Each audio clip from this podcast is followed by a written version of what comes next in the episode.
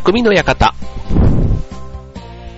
はい、川崎匠です。チョアヘオ .com の協力でオンエアしております。はい、えーと、7月に入りました。ね、今週末は七夕です。ということでね、あのー、七夕って、ね、7月の7日のね、えーイメージじゃないですか。でも最近ちょっと七夕もね、えっ、と、それこそ以前よりは少しちょっと早めに始まってるような感じがしませんか？なんか昔もね、あのクリスマスはやっぱり12月25日、ハロウィンは10月31日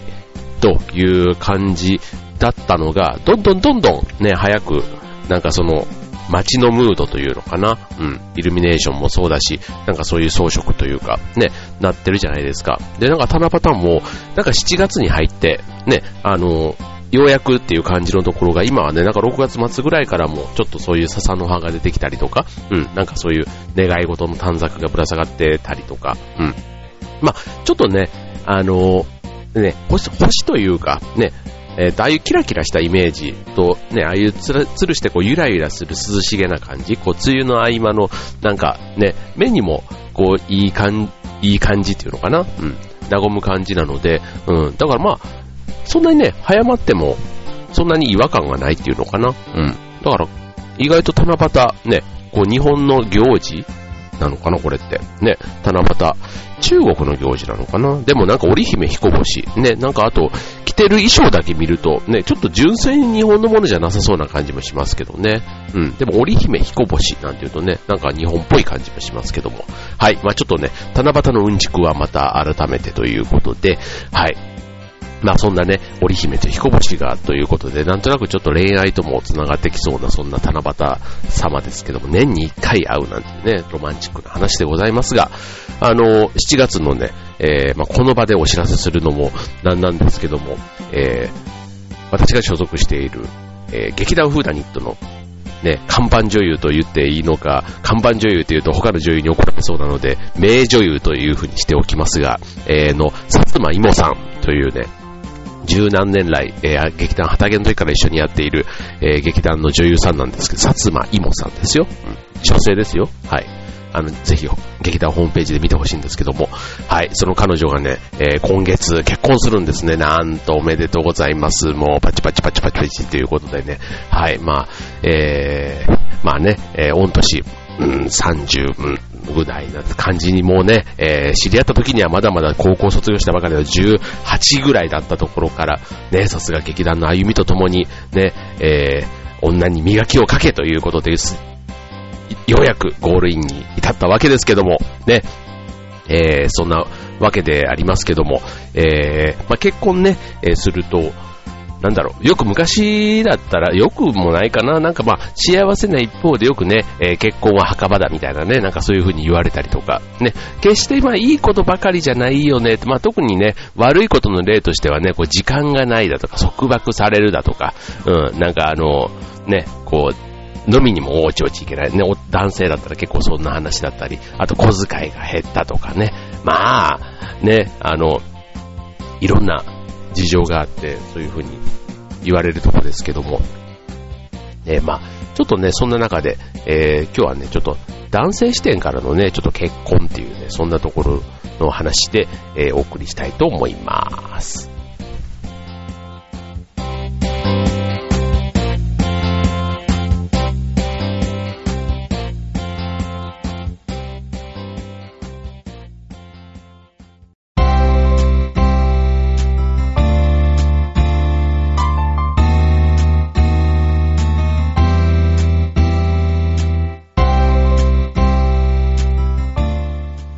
ということで結婚、えー男性視点からということで、ちょっとね、えっ、と、まあちょっと女性のね、えーところはちょっとまあ女性に語っていただければと思いますので、うん、あの、そういえばね、6月終わりましたけど、なんかジューンブライドってね、昔はすごくね、よく結婚式といえば6月って感じのイメージというかね、まあ僕らの結婚の頃なんでもう十何年も前の話ですけども、うん、もう今はなんかあんまり6月っていう感じでもないんですかね。まあやっぱり梅雨時期だから、ね、あの雨が降る確率も高いし、うん、だから、まあ日取りがね、大安とかそういうところでね、当然人気はそれなりにはあると思うんですけども、意外とね、なんか春先、まだ涼しい時期とか、あと秋のね、またちょっと10月とか、なんかそれぐらいのところにシフトしてる傾向はあるっぽいですよね。はい。で、まあ、男性、ね、僕も結婚して10、14年ぐらいになりますけども、はい。まあ、僕ね、ちょっとこれ別にのろけるつもりはないんですけども、あの、よく神さんに、よくじゃないな、時々かな、あの、結婚してよかったっていうことをね、言うことがあるんですね。言うことを言うことがあって 変だ、変だけど、あの、そう、例えば、えっと、それこそ、もうね、よく自分のものをどこにしまったか忘れたりとか、あの、例えばダイレクトメールとか来てて、2週間ぐらい経って、そういえばあのダイレクトメールどこ行ったとかつって探したりだとか、うん、あのメガネメガネみたいにね、こう頭につけてて、こうメガネメガネってそこでボケちゃいないので、そういうのはないんですけどね、結構ああいう手紙系のやつ、例えば選挙の、あの、紙だとかね、全部同じとこに置いときゃいいのに、まあ当然ね、どっかに置いてあるんですけど、うん、まあそれがね、まあだんだんこう、あの、1週間、2週間経つとね、なんかこう、当然邪魔になるから適切な場所にこうしまわれていくわけですけども、それを僕が発見できないっていうね。うん、あとね、えっ、ー、と、洗濯物系でね、例えば僕あの、走ってきてそのマラソンの時に使うね、ウェアだとか帽子だとか、ああいうのをね、当然、イベントが終わったら洗濯するわけじゃないですか。で、洗濯が終わってしまってくれてるんですけど、それの場所がわからないとかね。あと、まあ、水泳とかでも、こう、水泳のパンツはあるんだけども、えっ、と、ゴーグルが見当たらないとかね、なんかそういうのとかで、こうね、あの、よく探してもらうんですね。まあ、探してもらうっていうかね、半分ね、あなたがしまったんでしょぐらいな感じで 言うんですけど、まあ、それで発見してくれると、ああ、すごくね、なんか、怒りとかっていうよりね、なんか素直にね、感謝の気持ちが出てきてね、ありがとうってって結婚してよかった。なんじゃそりゃっていう感じなんですけども、まあそれがね、えー、まあそんなこともあって、時々ね、こう感謝の気持ちをね、あの これが合ってんのかどうかわかんないですけど、はい。なんか言う機会があるのも、えー、まずは円満の秘訣かなというふうには思っておるわけです。はい。で、えっ、ー、と、今日のテーマ、えっ、ー、と、ね、そんな中で、まあ結婚してよかったってね、え思う瞬間、ね、いろんな、えー、男性の価値があると思いますけども、はい。まあ、さっき言ったね、ちょっとあの、当然、お金、じ、お金とか時間とか、そういうね、えー、縛りがある一方、ね、ああとは、親戚付き合いとかもね、意外と近かったりするとね、それをめんどくさいと、お互いの、お互いの親戚というかね、自分の親戚はさておき、ね、お互いの親戚で結構そのおせっかいな人だとか、なんかいたりすると、ね、めんどくせえって、ね、思っちゃったりとか、ね、当然あの、付き合いが濃くなる分ね、あの、いろいろ、そういうのもあるわけですけども、はい。一方でね、結婚してよかったっていうところね、あの、まあ、別に付き合ってて、うん、よか、付き合ってるのと結婚してるの何が違うのって言ってね、僕ね、10年ぐらい前まではね、もう極論ね、子供が、子供はね、なんか大義名分としてね、ちゃんとね、結婚してる夫婦の間にちゃんと設けるべきみたいなね、すごいそういう自分の中での固定概念っていうかね、あったんですね。うん。なんかそこはね、まあちょっといい変な話、まあ子供の世間体自体変ですけど、なんかちゃんとその辺をね、なんか親としてね、できるんだったらそういうのは、なんか義務として、できる限りね、まあ当然いろんな事情でできない場合もありますから、うん、まあそれはそれでしょうがないですけど、うん、でもね、あの、意図的にね、あの子供はいらないんだって言ってる、ね、作らないっていう風に考えてるんだったら、なんか結婚する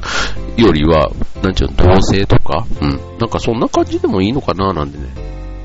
個人的には思っておるわけですけども、うん、まあそれがね、もし、えっ、ー、と、一緒にね、えー、名字が一緒に、あ、そう、別姓とかっていうのもあるでしょう、そう。だから余計それね、そう、だから何を、そう、別姓はね、結婚して別姓ってなんかちょっとね、なんか寂しくないって感じもします。ね。まあなんかいろんな価値観がありますけど、はい。まあ、なんだろうな。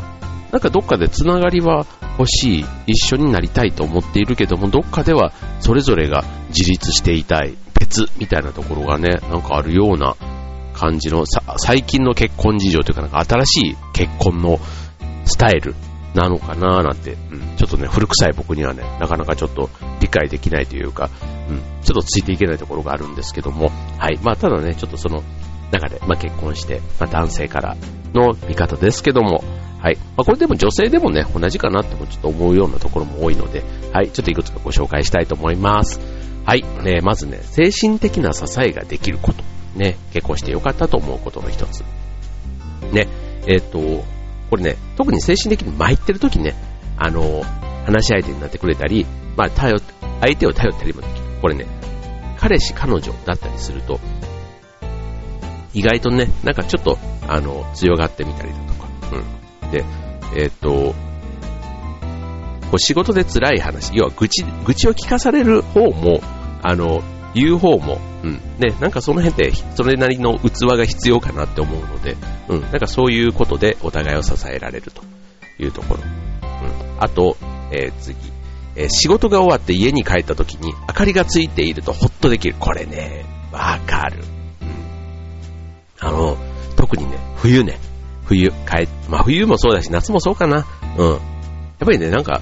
あの、今、うちの場合だと子供が2人いてっていうところで、まあ、いわゆる普通の、普通の家族ですよ。よくある。よくある。ですけど、あの、それでね、まあ、当然あの、僕が、僕だけが休みで、あとみんな学校だとかなんか用事がある時とか、当然僕は家に一人でいたりするわけですけども、なんか当たり前の、例えば夜はほぼほぼいるわけですよ。なのに、いないみたいなね。例えばあの、神さんの実家に行っちゃったとかね。なんかそういう時にね、一人で鍵を開けてガチャってこうね、帰ってきた時の、なんかこのね、えー、寂しさっていうのってありますよね。うん。だから、あの、よくね、えー、よくねっていうか、例えば20年後とか、ね、10まあ20年じゃない、10年ぐらいもすれば、ね、子供たちもまあ、いなくなるわけじゃないですか。だからね、夫婦二人になった時のね、シミュレーションみたいなことをね、たまに そう、だから、あの、ね、僕が定年を迎えて、例えば家にいるようになったらね、結構お互いがこう、なんか気まずくなるじゃないけども、ね、お互いがお互いをこう邪魔気扱いするみたいな話とかあるじゃないですか。もうそれをね、もう今からね、そんな風になっちゃダメなんだぞ、みたいなね、それ自体がねもうめんどくさい話なんですけど、はい。まあそんなね、ことで、まあ、会話がね、いろいろあるっていうのはいいことかなってでも思うわけです。はい。で、続いて、えー、結婚してよかったと思うこと。えー、何でも話せる。うん。これはね、付き合っててもね、えっ、ー、と、話せることかもしれないけども、やっぱりそのパートナーにね、正式に結婚するっていうね、そういうことをしたことによって、より深い話ができるってことなんでしょうね。うん。例えば家計の話だとか、うん。なんかどっかでね、結婚してなければ、なんかちょっと一線というか、こっからここは私と俺みたいなとこね、うん。であるところが、やっぱりこう、一家っていうね、くくりで見るようになるから、うん、そういう意味でも話の深みが出るような気はしますよね。うん。だから本当にあの身内に話、だから親みたいなね、今までやったら親に話していたようなところをあのパートナーに話ができると。うん。というところですね。はい。ということでね、まあちょっと後半、またちょっと結婚してよかったこと、続きお送りしたいと思います。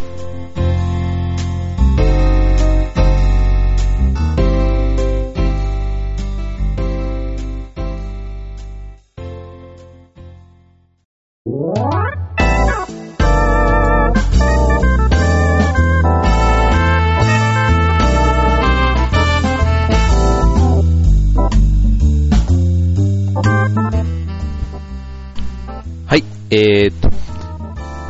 で、結婚してよかったと思うことということなんですけどね、まあ、ちょっと冒頭のね、七夕の話に戻るんですけど、あの、我が家もね、ちょっと笹は用意してないんですけど、あの、観葉植物に、えー、昨日から短冊をこう用意してね、こう、家族それぞれで、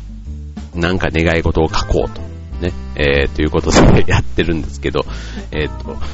うちの上の中1の娘が、えー、書いてた内容っていうのが、えー、好きな男子がいるそうで、はい、なんかね、えー、思いが募ってるそうで、なんでそれをね、僕に話してくるのかよくわからないんですけど、あの、なんかその辺がね、妙に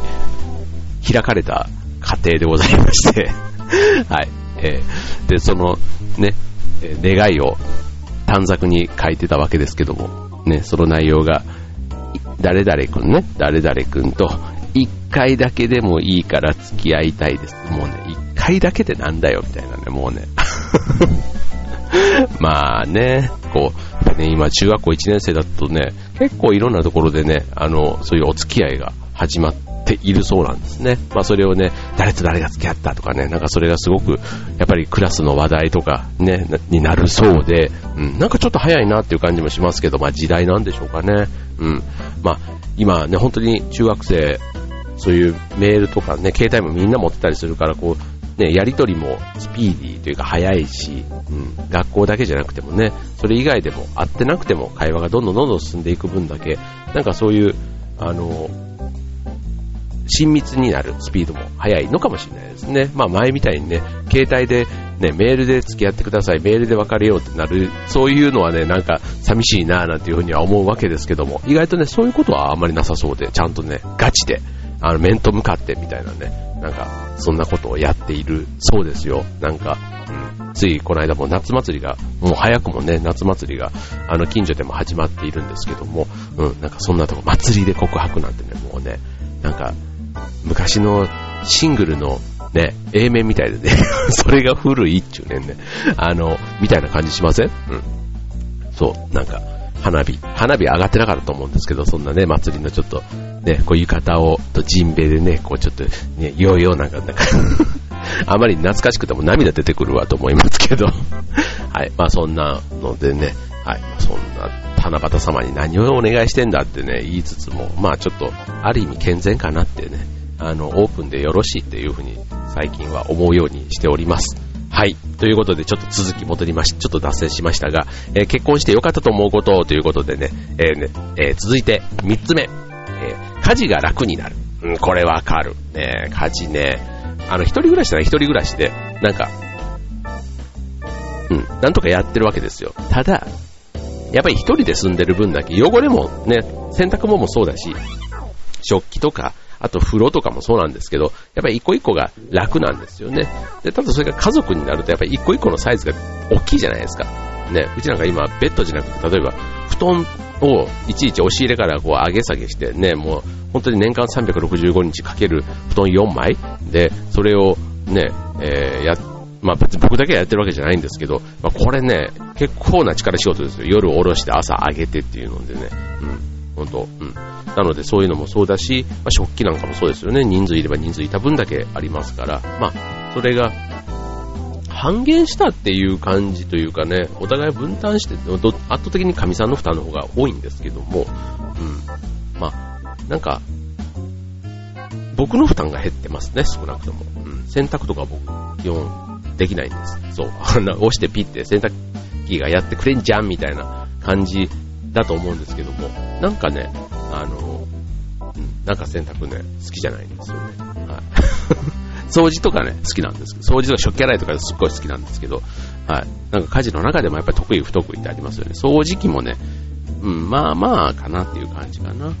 そんな感じですけども。はい。で、続いて、えっ、ー、と、あと、周囲の対応が変わる。うん。あの、これね、わかる。まさに家族っていうくくりになるわけですから、あの、例えばお付き合いしてるだけだと、彼女がね、病気とか怪我しても、それを理由に彼女が怪我しましたとかって休めないじゃないですか。でただ、神さんがとかっていうと、それはね、理由として成り立つんですよね。うん。言わそれでも本当にあの、言われてる方というか、周りがね、その人の分をサポートしてあげたいって思わせるのが、彼女なのか奥さんなのかっていうところの違いですよね。うん。かそこはね、まあ、家族第一でっていうところは、まあ、長い目で見ればね、当然、あの家族は大事にすべきですよ。はい。ですからもうね、もうそこはね、もう自分の中では僕もあの、そういう後輩とかね、休むことありますけども、もう家族とか健康とかに関してはね、もうね、もう理由は問いません。はい。もうそれが本当か嘘かも知りませんけども、もうそんなことはね、もう本人がそう言ってんだったらもうそこはね、えー、最大、もう本人が納得するまでちゃんと、あの、休みたければ休んでくださいということでしていますので、はい。まあ、そういう意味でね、なんかこう、なんだろう、よくね、結婚してる、えっ、と、男性で、例えば40代とか、独身の方いっぱいいますけども、なんとなくね、あの、そう、40代独身男性って、うん、なんか、あるって思われますよね。うん。いや、本当になんか、良くも悪くもですけど、うん。単なる結婚できない人なのか、どっちかというとそ、そういう、そっち系みたいなところとかね、なんか話のネタでよくなりますよ。あの、本人がいないところとかでね、飲んでる席とかで、いや、実は、とか、あの人そうなんじゃないのとかね、大きなお世話ですよって感じですけども、はい。で、一方で、なんかそういう、ちょっとまたね、えっ、と、例えば役員さんとかね、それぐらいのクラスとかになったりすると、結構、あの、役員同士の、そういう交流する機会とかの場で、こう奥様、霊夫人みたいな言い方でね、こう同伴するようなケースってあるじゃないですか。うん。だからなんかそういうね、えっ、ー、と、やっぱり公式な場とかで結構その奥さんがいるいないみたいなところってね、なんか社会的な見方っていうのもね、改めてあるんだろうななんていうふうには思いますよね。まあなんかすごいね、そこに別に無難に収まりましょうということではないんですけども、うん、なんかあの、昔ながらというか、うん、そういうとこって結婚してると、まあそこそこ所帯を持って、あの、しっかりしてる、独立してやれてるみたいなね、親なんかはなんかそういうところで安心するところであるような気がしますよね。うん。結婚してないだけで妙に心配するとこってないですか？なんか僕の友達とかでも、うん、すごい もう30代半ばぐらいまでが結構、あの、お見合いも含めてね、あの、とにかくっていうのであったけど40過ぎたらもう諦めたみたいな そういう話をよく聞きますけども、はい。まあ、ちょっとね、そういう意味で、あの、例えば、男性だったら指輪をしているだけでも自分の身を守ってくれるなんていう風にね、言ってる子もいますしね。はい。まあ、なんかね、周りの目が変わるっていうのは、それ男性、女性ともにね、結婚っていう一つの節目をね、超えてるというところではだいぶ変わるっていうのはあるかもしれないですね。はい。で、あともう一つ、えー、結婚してよかったと思うこと、ね、えー、っと、五つ目、えー、子供の存在ということでね、で、まあ、さっきも言いましたけど、別に子供はね、えっと、作ることはできますけども、あの、作ることはできますけどもっていうのは変ですけど、あの前にね、ちょっとあの、中学生に読ませたい言葉みたいな話の中で、あの、父親の話を紹介したと思うんですけども、えっと、誰でも父親になることはできる。でも、父親であることは難しいと。いうことでね、はい。これ深いですよね。はい。父親になることはね、子供を作るのは誰でもできるかもしれないけども、うん、父親であるっていうのはね、本当になんか夫婦、ね、そういう結婚生活も含め、ね、その家族との間、子供との間で、その父親っていうね、親と子の関係をね、こう良好に、こう、長い時間をね、こう重ねていくっていうのが、ね、意外と簡単そうで難しいというところです。が、あの、それがね、本当に健康で、あの、仲良く、ね、過ごせると、本当にね、子供の存在ね、楽しいですよ。うん、僕もね、本当、まあ、実際いるから体験談みたいになっちゃいますけども、あの、やっぱりね、賑やかですよね。うん。まあ、若いっていうとこ。で、職場でもそうじゃないですか。ね、若い子が、新入社員が入ってくると、それだけでね、なんか職場がちょっと華やぐ感じというか、まあ、たまにね、台風みたいにね、ちょっと職場をかき乱すようなキャラがいたとしても、ね、そこは周りがきっちりこう、抱擁してというか、ね、なんか本当家族のような、ね、それが社会っていうね、血が繋がってない。他人同士の中でも、うん、その子供のような存在が職場にいるような感じが新入社員なんか見てるといつも思いますけども、うん、それがね、家族になると、まあ本当ね、あの、何しても楽しいですよ。ね、今まで行ってた、本当同じ場所でも、景色が変わるっていうのかな。うん。それこそ、うーん、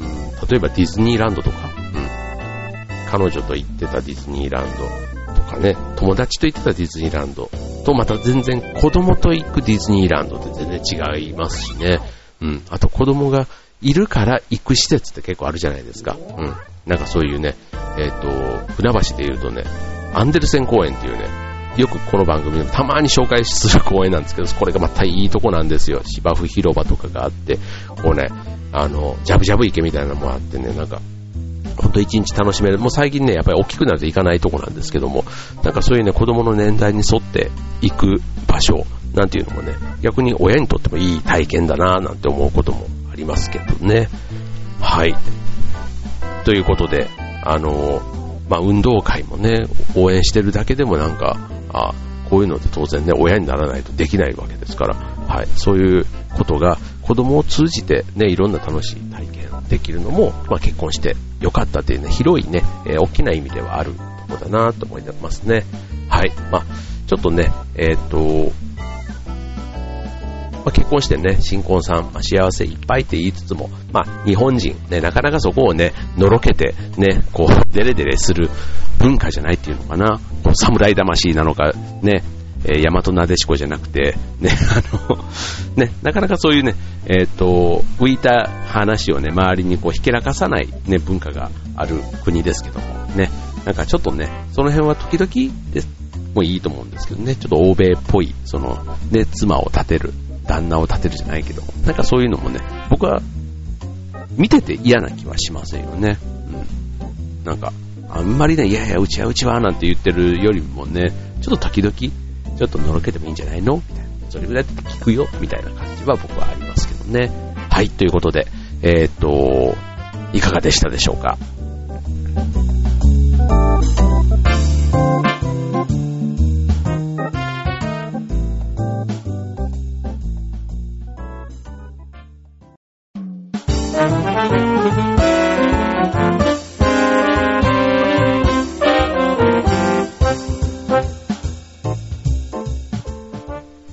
というわけで今週の匠の館、えー、男子が結婚して良かったと思うことということでね、えー、最後になってようやくタイトルがまとまりましたけども、はい。ということでお送りいたしましたが、はい。えー、まあいろんなね、えー、改めて言われれば、まあそりゃそうだろうなというところですし、それをね、自分に当てはめると、全部がね、これ、えー、っと、結婚してる人が、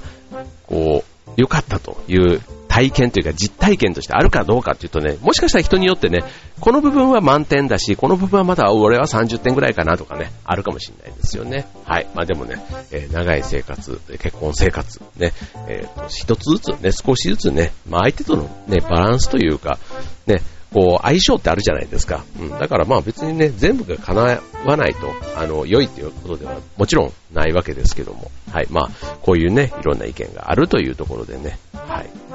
ということでございました。ということで、あの、先ほどね、えー、お送りしましたが、えー、冒頭でね、えー、うちの劇団員、薩摩芋さんが、祝ご結婚ということでね、はい、ぜひね、劇団フーダニット通信にお祝いのね、メッセージなんかもいただけると、あの、多分ね、この匠の館でこの話をしてると彼女はまさか思ってないはずなので、はい、これでね、えー、フーダニット通信にお祝いメールが殺到するようなことがあれば、多分彼女はね、あの、涙流して次回放送に臨んでくれることかと思います。はい。あの、ぜひね、えー、劇団風ナイト通信から、さつまいもちゃんおめでとう。なんかそんな感じでね、あの、メール投稿、はい、お待ちしておりますので、そんなサプライズで彼女を祝っていただけると幸いでございます。ということで、はい、えー、今週の匠の方はここまで。バイバーイ。